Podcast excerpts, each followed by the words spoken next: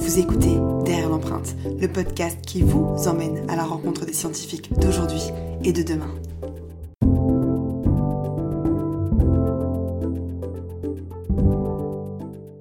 Bonjour, vous êtes avec Yousra et aujourd'hui, je me trouve sur le campus du Génopole à Évry, situé dans la banlieue sud parisienne. Premier biocluster français, c'est un pilier de la recherche en génétique et en biotechnologie depuis sa fondation en 1998. Avec près de 17 laboratoires, 65 entreprises, ce campus rassemble 2800 personnes au service de la recherche et de l'innovation. Et c'est dans ce lieu vibrant et dynamique que nous allons à la rencontre de Gilles Tristram, son actuel directeur général. Anciennement à la tête d'AgroParisTech, il dirige ce site monumental depuis août 2022. C'est un homme réservé et engagé qui nous reçoit pour nous parler nutrition, sciences de l'agronomie, défis actuels et futurs, tout en évoquant son parcours qui ne le prédestinait pas à faire de la biologie. Bref, laissez-vous porter et suivez-moi. Bonjour Gilles Tristram, merci de nous recevoir euh, ici dans vos locaux euh, au Génopole euh, situé à Évry. Bonjour, bienvenue à Évry à Génopole.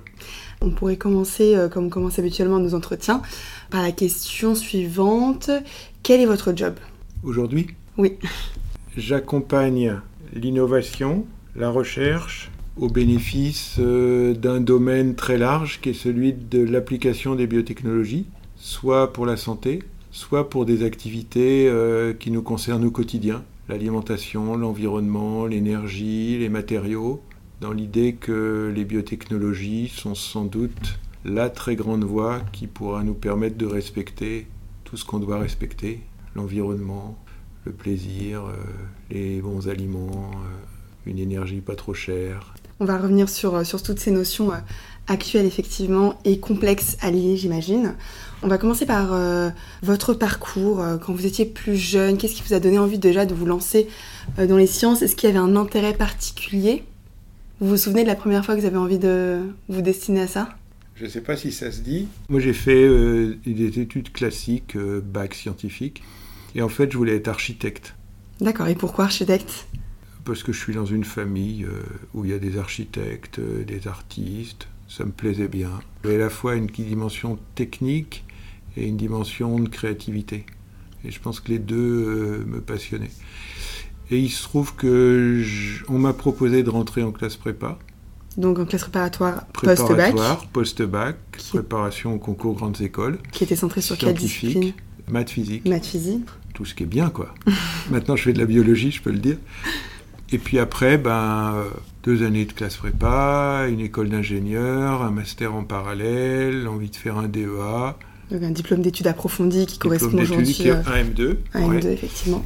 Et j'ai fait de l'automatique. Est-ce que vous pouvez nous expliquer à quoi correspond l'automatique? euh, officiellement, dans beaucoup de dictionnaires, ça doit être la science qui fait fonctionner un système sans l'intervention d'un opérateur humain. Donc voilà, un système qui marche tout seul, entre guillemets.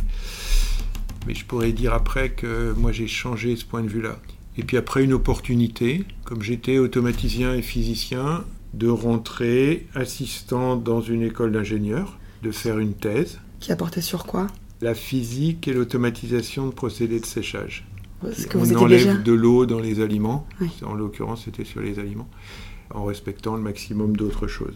Et donc vous étiez d'ores et déjà un peu orienté sur la voie de l'agroalimentaire et des biotechnologies appliquées oui, oui. à l'agronomie. Je n'ai pas essayé de revenir à l'architecture, même si j'ai une maîtrise de mécanique avec tout ce qu'il faudrait pour l'architecture. Après, c'est quoi? C'est l'intérêt, la passion, le travail avec des étudiants, la diversité des sujets, le fait de faire bouger une science, que je disais sur l'automatique. Quand vous disiez changer la définition de l'automatique, vous concrètement, euh, quand vous avez fait vos études, qu'est-ce qui vous a fait faire changer votre façon de conceptualiser la chose? L'automatique, c'est une science où on mobilise beaucoup de maths. J'aimais bien les maths. Il faut comprendre un système physique. J'aimais bien ça. Il faut se coupler éventuellement à de la biologie, comme on fait dans les biotechnologies, ou à de la chimie. Et donc ce mélange était intéressant. Et puis petit à petit, au fur et à mesure de mes activités de recherche, je me suis rendu compte qu'à cause de plein de freins, de difficultés, on pouvait penser l'automatique comme étant la capacité à coopérer avec un opérateur humain et pas à se substituer à lui. Parce que finalement, on a besoin d'ingénieurs automatiques, on a besoin de techniciens, on a besoin de... Parce qu'il y a besoin, oui, euh, que le savoir, euh, même si on fait des très beaux modèles, ça ne représente jamais toute la réalité. Et on a même réussi à modéliser comment un opérateur humain intervient sur un système, un procédé alimentaire, et à utiliser ça comme algorithme de contrôle après. En fait, on a renversé le système. Le modèle. Et donc, euh, oui, oui, ça c'est très intéressant, mais ça montre une chose, c'est que même si les paradigmes d'une science sont posés à un moment, dans l'activité, on peut être amené par un autre regard à les bouger. Ouais. Ça rejoint quelque chose que j'ai souvent entendu quand j'étais au lycée. Ces profs de sciences euh, et vie de la Terre nous disaient que la moitié d'entre nous allons exercer un métier qui n'existe pas encore. Oui, j'ai dit ça aux étudiants euh, de l'ENSIA ou d'AgroParisTech. Oui, oui, je suis d'accord, mais on peut le voir de deux manières. Soit on peut le voir bah, finalement, le monde autour de vous va imposer des métiers différents. Et on peut le voir, vous allez contribuer à définir des métiers différents et des conditions d'exercice de métiers différents par la science, par la technologie, par la gestion, par tout un tas de choses. Moi, j'ai plutôt tendance à me situer du deuxième euh, point je, je, suis d'accord. Donc, vous avez fini euh, chercheur et professeur à AgroParisTech pendant près de 10 ans. Alors, j'ai été chercheur à AgroParisTech, enfin, l'ENSIA avant AgroParisTech, puisque AgroParisTech n'a qu'une quinzaine d'années, pendant, on va dire, un peu plus de 35 ans. Ah oui, quand même. à la direction pendant et 10 ans. Et ensuite, j'ai été directeur pendant 10 ans. L'agronomie, c'est une science qui finalement, euh, bon, je dirais pas à la marge, mais dans le, le grand public euh, connaît peu. Comment vous définiriez euh, cette science de l'agronomie? Qui a beaucoup évolué ces dernières années, effectivement, comme vous avez dit, avec l'avènement des biotechnologies, de défis environnementaux qui sont de plus en plus importants. Elle a tendance à, à Alors, se moderniser. Mais... Je ne réduirais pas AgroParisTech à l'agronomie, mais néanmoins, c'est l'un des cœurs d'AgroParisTech. L'agronomie, c'est une science en tant que telle, et qui associe aussi euh, les sols, les plantes, l'environnement, les itinéraires de culture, et qui peut se situer à l'échelle d'une petite parcelle, d'un bassin versant, d'un territoire, euh, de la France ou du monde. Et on va trouver des agronomes à toutes les échelles. Et puis après, l'agronomie, on peut y voir aussi, c'est une science qui fournit une ressource qui va servir à l'alimentation, Effectivement. mais aussi à faire de l'énergie, à faire des matériaux. On fait des murs en paille aujourd'hui. Et c'est une science qui peut aider à repenser la question environnementale. Mhm. Si je reste sur une question très actuelle. euh. Donc euh, voilà, c'est une belle science. Mais un établissement comme AgroParisTech, c'est l'agronomie, c'est la biologie fondamentale, c'est l'élevage, c'est l'alimentation, c'est la fabrication des aliments. Et vous comptiez combien d'élèves environ à AgroParisTech euh, chaque année? 2000 et quelques, 2500. C'est finalement peu ou vous pensez que c'est adapté par rapport aux besoins euh, d'ingénieurs euh, qui sortent de ces écoles-là? Ah, il y a deux réponses à cette question. Par rapport aux besoins de la France ou du monde, compte tenu de tout ce qui existe, Oui. c'est bien. À AgroParisTech, c'était 400 ingénieurs diplômés par an, 400 masters, 100 doctorants, 200 masters spécialisés. Enfin voilà, on peut faire la somme de plein de diplômes. Mais il y a une deuxième réponse à une question, c'est euh, est-ce que c'est plus facile ou plus pertinent d'enseigner à un petit groupe d'élèves? Dans des amphis de médecine, il peut y avoir euh, 1000 élèves en première année. Effectivement, beaucoup d'élèves. Je crois que j'aurais pas su enseigner à 1000 élèves. Ah, c'est sûr que Et je ne sais pas si j'aurais aimé enseigner ou piloter une formation avec un très grand nombre d'étudiants. Donc dans la réponse, il y a à la fois par rapport aux enjeux agriculture, alimentation, environnement, c'est pas beaucoup. Mhm. Par rapport à un collectif d'enseignants-chercheurs, la capacité à créer une promotion, un esprit école. Voilà, pour toutes ces questions-là, Ça semble adapté finalement. oui, c'est bien. Et au-delà, je ne sais pas si ce serait bien. Avant de passer à la deuxième partie qui porte plus sur vos sujets actuels, euh, la question qui revient souvent aussi quand on s'intéresse un peu à l'agronomie, c'est euh, la capacité à nourrir euh, 7 milliards d'êtres humains, qui est finalement une des, des problématiques assez actuelles. Euh, Est-ce que c'est quelque chose sur lequel vous avez beaucoup travaillé avec l'automatisation, la création de modèles, de choses à grande échelle, ou c'est une problématique assez complexe finalement à appréhender? J'ai une collègue présidente d'université, d'une des universités les plus réputées dans le domaine agriculture-alimentation au monde, dans une conférence il y a 4 ans. Elle a dit La Terre peut nourrir 50 milliards d'habitants. Alors il y a un petit côté provocation en disant ça, mais ça veut dire qu'on considère qu'il n'y a pas de limite. Est-ce que l'agronomie, l'alimentation peuvent contribuer à nourrir? La réponse c'est oui, c'est même indispensable. Après, il y a plein de modèles en face. Et c'est finalement peut-être ce qui est le plus intéressant, c'est que la diversité des modèles fonctionne avec la diversité des populations. Nos attentes ne correspondent pas aux attentes d'autres cultures. Je me souviens, ayant travaillé sur les insectes, donner à manger un biscuit fait avec des insectes à une population classique de jeunes étudiants agroparitech. Il y en a un grand nombre qui dit non, je ne veux pas goûter. Dans d'autres zones du monde, il y a 2 milliards d'habitants qui se nourrissent d'insectes tous les jours. Oui, Donc c'est une question de diversité, de culture, d'habitude, de, capacité, de physiologie aussi. On est plus ou moins euh, construit physiologiquement pour être capable de se nourrir de certaines manières. Tout à fait. Donc voilà, moi mon mot-clé c'est la diversité. C'est à la fois le plaisir et c'est une richesse de ce qu'on peut faire en recherche. C'est intéressant de voir que ça fait deux fois que vous utilisez le mot plaisir euh, dans des questions qui sont assez euh, larges et qui peuvent parfois apparaître austères quand on parle d'alimentation aujourd'hui, d'environnement. on a l'impression qu'on est toujours dans la restriction et c'est bien de conceptualiser ça en, replaçant aussi le, plaisir de se nourrir et de partager. Euh, je trouve ça intéressant à noter. On va pas... je, peux oui, bien sûr. Dans l'alimentation, il y a plein de dimensions. L'une d'entre elles, c'est euh, comment, du point de vue sensoriel, on va apprécier un produit. Donc ça passe par le plaisir. Donc je le mets assez haut parce que c'est important. Et ça n'enlève pas une autre dimension qui est la commensalité, où on est avec d'autres. On n'est pas tout seul quand on va s'alimenter. Donc euh, oui, oui, c'est une dimension pour moi qui compte. C'est important à dire. On va passer à la deuxième partie, euh, celle que j'aime bien appeler euh, Vie ma vie scientifique, qui s'intéresse un peu à votre quotidien aujourd'hui. Donc on l'a dit au, tout début, vous êtes à la tête euh, du Génopole, le plus grand biocluster français qui réunit à la fois beaucoup d'entreprises, de laboratoires, de plateformes de, recherche et d'industries de, biotechnologie. À quoi correspond le quotidien d'une personne qui est à la tête de tout ça? Garder un peu de temps pour quelques questions de recherche que je continue à suivre personnellement sur le système alimentaire.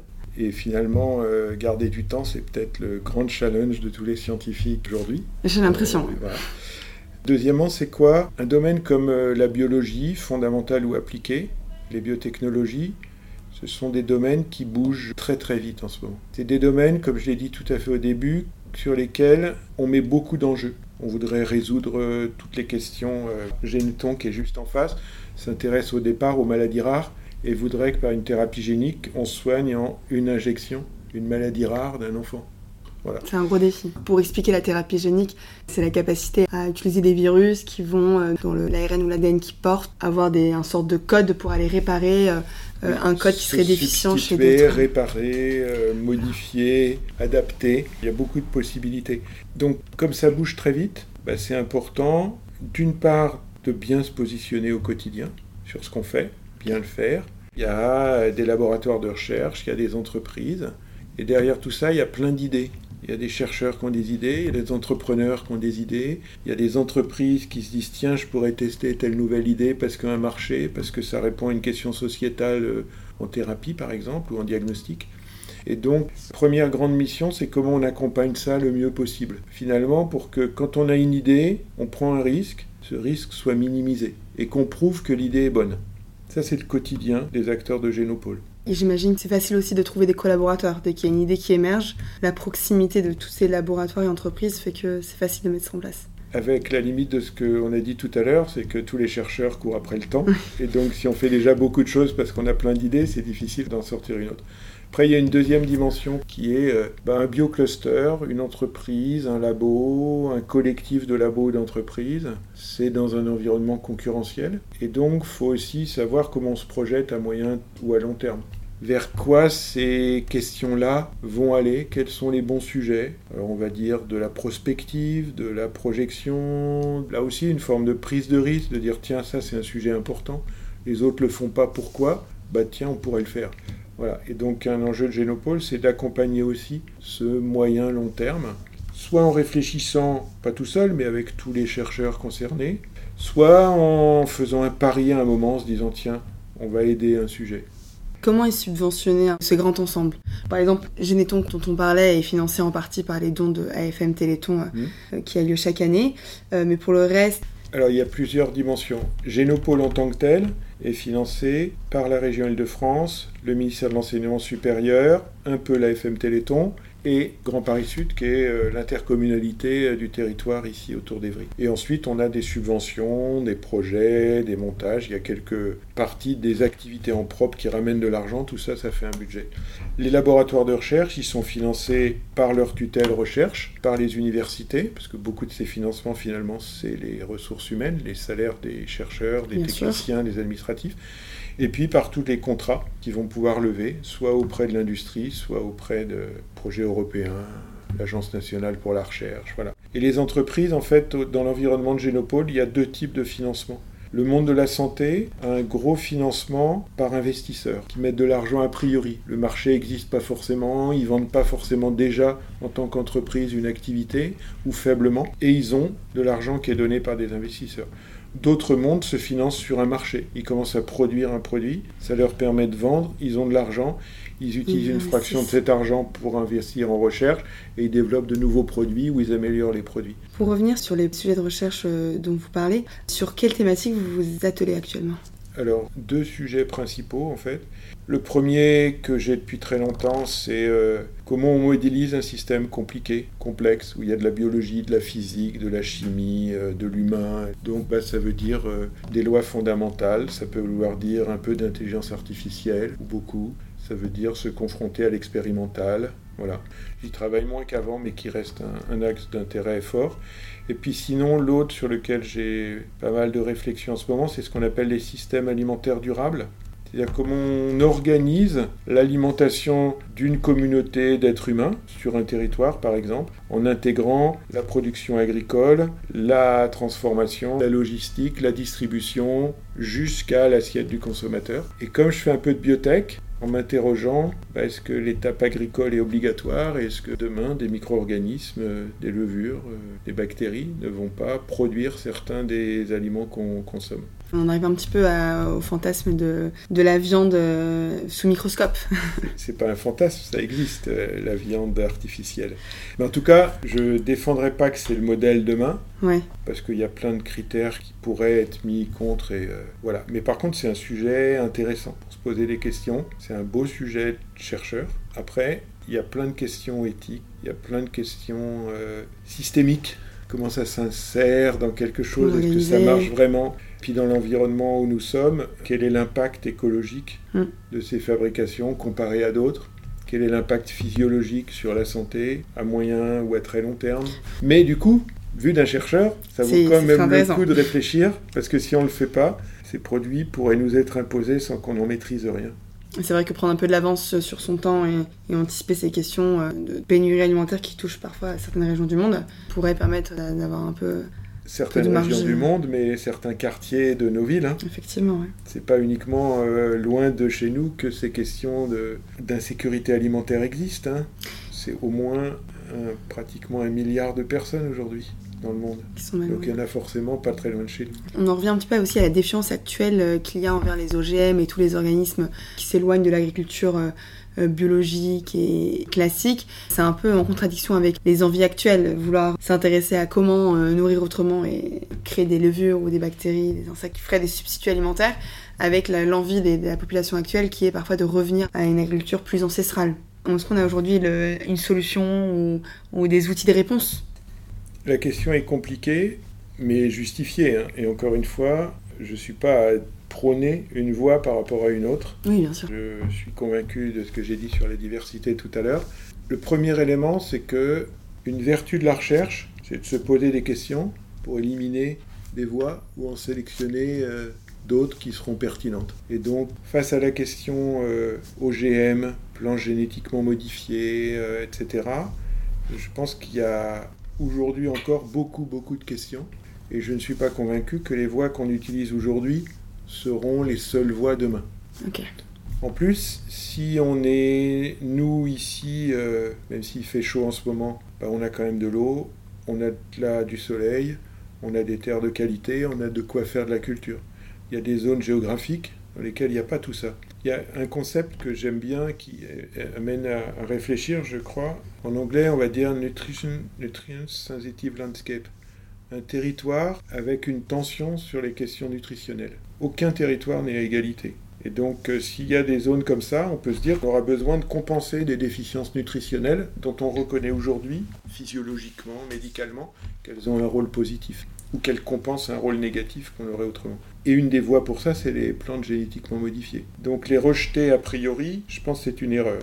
Les rejeter a priori, y compris dans la recherche, c'est une erreur aussi parce qu'on perd la connaissance. Ça ne veut pas dire qu'elles sont acceptables socialement à un instant donné. Ça ne veut pas dire qu'elles le sont partout. Les Américains, il y a 10 jours, l'USDA vient d'accepter la mise sur le marché aux États-Unis d'un substitut de ce qu'on va appeler une viande cellulaire de poulet, comme Singapour l'avait accepté il y a un peu plus d'un an et demi. Si on le mettait en débat d'acceptation en France ou en Italie, qui l'a rejeté a priori euh, comme une voie acceptable, il n'y a pas très longtemps, je pense que ça passerait pas dans la culture. Dans 5 ans, j'en sais rien. Effectivement, voilà. peut-être d'ici là, les choses auront changé. Euh. Oui, parce qu'on peut être amené à changer. Mm. Beaucoup disent que les insectes qui ne sont pas autorisés en alimentation humaine en Europe, euh, mais qui commencent à l'être en alimentation animale, seront acceptés et utilisés. On accepte des ingrédients venant euh, d'algues depuis longtemps. Oui. Donc c'est pas une production agricole euh, standard, historique et euh, culturelle française. Voilà. Donc c'est, je pense, c'est une question euh, difficile, mais qui a un avantage, c'est qu'elle pose euh, le lien entre la science et la société. C'est effectivement, c'est des problématiques qui s'entremêlent et qui s'entrecroisent. C'est important de ne négliger aucune part, euh, même si effectivement ce qui doit motiver la recherche doit être la volonté de découvrir de nouvelles choses et de trouver des solutions à des problématiques Découvrir actuelles. Et comprendre aussi. Ouais, c'est sûr. On va passer à la question que je pose habituellement à, à tous mes invités, qui est celle d'une anecdote euh, scientifique qui vous fait dire que la science est quelque chose de cool et qui vous fait sourire et que vous souhaitez partager avec nos auditeurs. La science est forcément un truc cool. On non, est d'accord. Parce qu'on a une forme de liberté aussi de, de choisir des sujets. Mais j'ai une anecdote, moi, qui m'a fait réfléchir. euh, Je ne sais pas si je la qualifierais de cool, mais en tout cas, je suis automaticien, je fais de la modélisation, de l'optimisation. On étudie un procédé zone Afrique, intéressant, qui a une voie traditionnelle, mais dans sa voie traditionnelle, qui passe par le fumage. Et le fumage génère des composés de fumée qui peuvent être euh, toxiques, cancérigènes, etc. Donc on veut les éliminer. On met au point une équipe avec des collègues du CIRAD un nouveau procédé. On le modélise, donc il enlève tous les risques sanitaires. Et puis évidemment, le réflexe, c'est de faire de l'optimisation. Donc on va dire, euh, le procédé de fumage, il dure euh, quelques jours, une grosse semaine. Et là, on arrivait, en faisant les calculs, à un procédé qui, au départ, pouvait durer 48 heures. On fait l'optimisation, et du point de vue du, des maths, de l'optimisation, du procédé, 15 heures, un temps optimum. C'est super. Super. Toutes les 15 heures, on peut commencer, on fait un nouveau, nouveau procédé, euh, gagne du temps, on sécurise des produits, puisque sécurité sanitaire, on les a stabilisés, c'est vachement bien. Tout super. Et puis, euh, je fais une présentation. Là, il y a quelqu'un qui me pose une question. Il me dit Mais 15 heures, c'est bien, mais si je commence à 8 heures du matin, ça veut dire qu'il faut que je vienne à 23 heures. Moi, ça ne me va pas du tout. Ouais, bah. Et donc, ce que ça montre, c'est que on peut avoir un très beau résultat scientifique. J'étais super content de l'optimisation du modèle, de tout ce qu'on veut.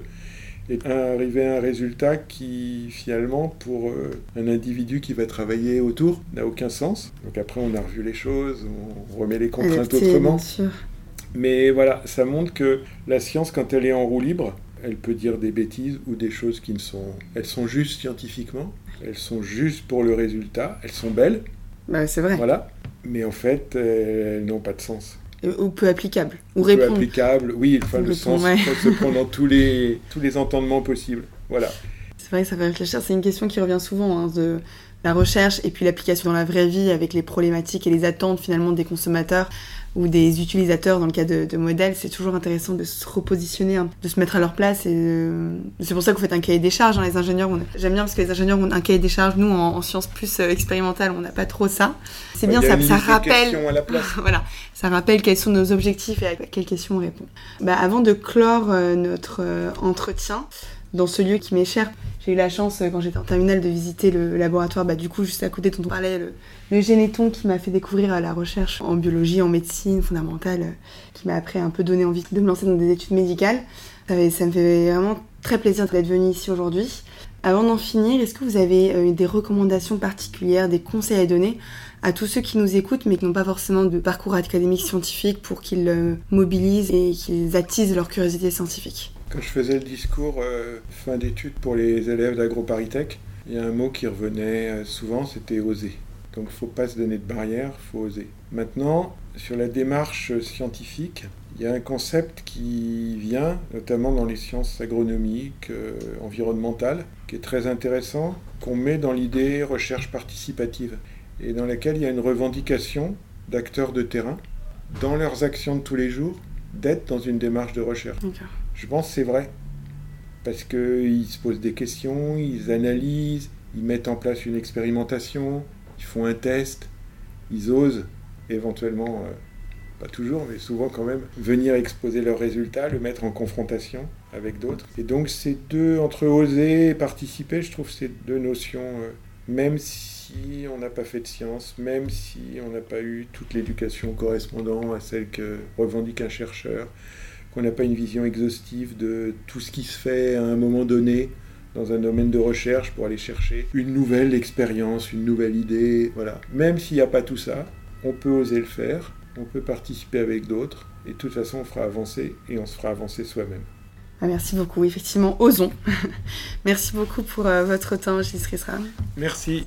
Vous avez écouté un épisode de Derrière l'empreinte. On se retrouve le mois prochain pour un nouvel échange passionnant avec ceux qui font et défont la science.